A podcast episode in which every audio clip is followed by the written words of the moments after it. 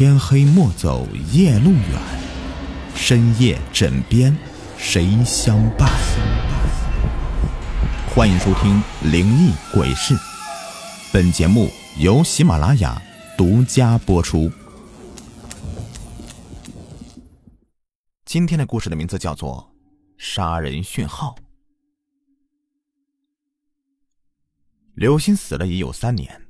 自从他死后，每个夜晚都会有一个女人出现在网络聊天的各个频道，对着那些正在聊天的人们不停的倾诉，倾诉着自己的悲伤，倾诉着那个恍如前世的悲剧，一遍又一遍，不厌其烦的说着。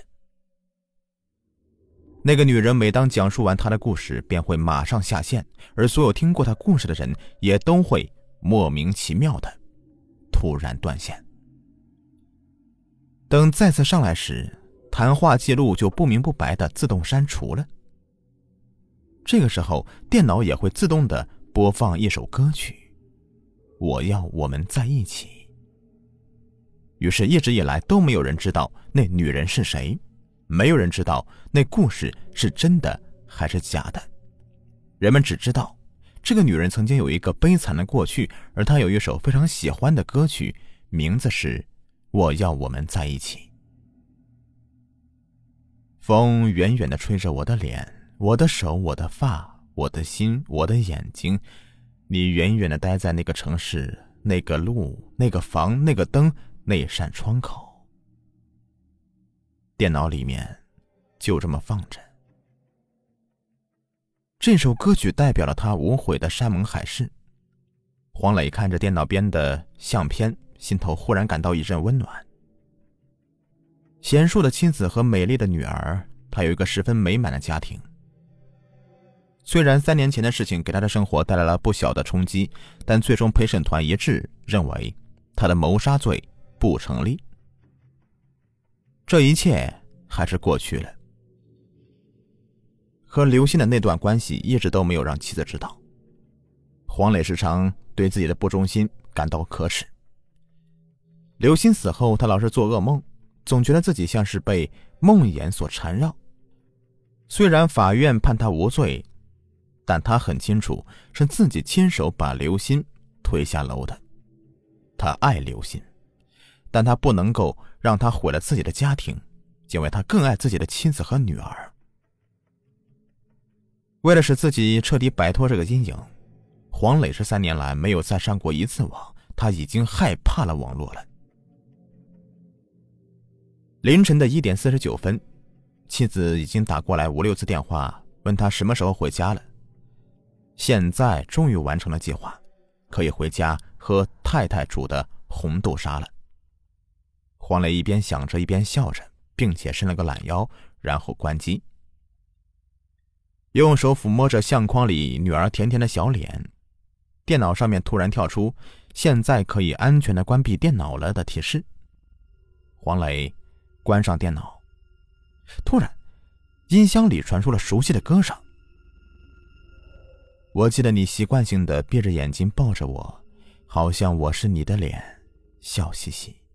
我不知该如何对你笑，对你哭，张着嘴不理你，像个机器。你的世界，我的日子，好像没有谁对谁发过脾气，过得太快，来不及。在这万籁俱寂的深夜里，在这空无一人的房间里，这歌声分外的清晰。怎么回事？黄磊惊恐起来。虽是音箱还没有关闭，但是关了电脑了，又怎么会播放音乐呢？他从椅子上面猛地跳起来。合上笔记本，歌声消失。他望向四周，熟悉的屋子，没什么异样。是电脑程序出了问题吧？他这么想着，坐回椅子上，平静了一下，开始整理自己的东西，准备下班。桌上的相片不知什么时候倒了下来，黄磊把他扶起，突然。在那一刹那，他的呼吸变得急促起来。相框里的照片已经不是自己的妻子和女儿了，而是一个站在天台上的女孩。黑色的长发在风中飘扬，她很漂亮，漂亮的要死。但她的眼里面却似乎有着无限的哀怨和悲鸣。黄磊的双眼中布满了恐惧，仿佛那个女孩的眼睛要看透他的眼睛，直至他的内心。深深的黑夜里，他看到了一张熟悉的脸，三年来在梦中无时无刻不困扰着他的脸。我不是故意的，刘鑫，我当当时是不小心，我真的不是故意的。黄磊叫喊着，扔下照片，头也不回的冲出办公室，跑进电梯里。这时候，手机不合时宜的响了起来。老婆又来电话了。黄磊尽管这样想着，但还是迟疑了一下，才接通电话。喂。哎呀，你说你啊，我们要不要在一起呢？柔情的日子里，生活的不费力气，傻傻的看着你，我要和你在一起。你，你，你是谁？是谁？黄磊的声音在颤抖。没有人回答他，只有电话那头那首熟悉的歌声还在不停的唱着。黄磊迅速的关上电话。电梯里的冷气好像坏了似的，浓浓的雾气从排气扇里面飘了进来，气氛异常的诡异。安静的连电梯锁链上下的摩擦声都可以清晰的听到。电梯门一打开，黄磊就迫不及待的跑了出去。忽然发现自己并未在底楼，而是来到了天台。明明按的是一楼，怎么会？他惊恐起来。这时候，在恐惧中，手机再次响起。喂，依旧是那个歌声。黄磊二话没说的关掉手机，疯狂的摁着电梯，门却再也没有打开。电梯坏了吗？该死！黄磊暗自骂道，朝安全门奔去。推开安全门，黄磊惊呼，瞪大双眼，目光空洞，他的心开始狂跳。那张刘星的照片不知何时架在了楼梯口的地板上。那双仇恨的眼睛就那样冰冷的盯着黄磊，他那狂跳的心几乎要从喉咙里面蹦出来。他立刻关上门，朝天台跑去。夜空是星星满天，凉风萧萧。黄磊大口大口的喘着气，他忽然发现，深夜的空气是那样的清新，呼吸着是那样的舒坦。这个时候，手机又一次的响了起来，铃声尖锐而可怕的，仿佛要撕裂着空气一般。黄磊的脸吓得像一张白纸，双手冰冷，嘴唇在不停的发抖，恐惧感越来越强烈。他抓起电话，用力的把他从天台甩了下去。铃声渐渐远去，他开始喘气。天。开始起雾了，一个女人的声音突然在这寂静无比的午夜时分响起：“为什么你宁愿扔掉电话也不肯跟我说话？为什么以前是这样，现在依然是这样？我对你这么好，你却这样对我？你以前是怎么跟我说的？为什么你要骗我？为什么？”这声音在黄磊听来是再熟悉不过了。他的双脚开始不听使唤的发软了。浓雾中，一个年轻的女人慢慢的走了出来。与其说走，还不如讲飘更为贴切。她在笑，笑得很美，但是却笑得很凄惨。我说我们要在一起，柔情的日子里爱你不费力气，傻傻看你，只要和你在一起。歌声不知从哪里飘来，一股凄凉哀怨，深深的触痛着他的心。瞬间，她那美丽的容颜开始渐渐的转变了，一张年轻的脸开始憔悴，一下子像是老了好几十年。那歌声还在不停的唱着，但黄磊听起来却像是鬼嚎一样。女人的笑容也渐渐淡去，双眼直直的盯着黄磊。你为什么要骗我？你还记得曾经对我说过要和我永远在一起吗？你还记得吗？他凄凉的声音断断续续的倾诉着。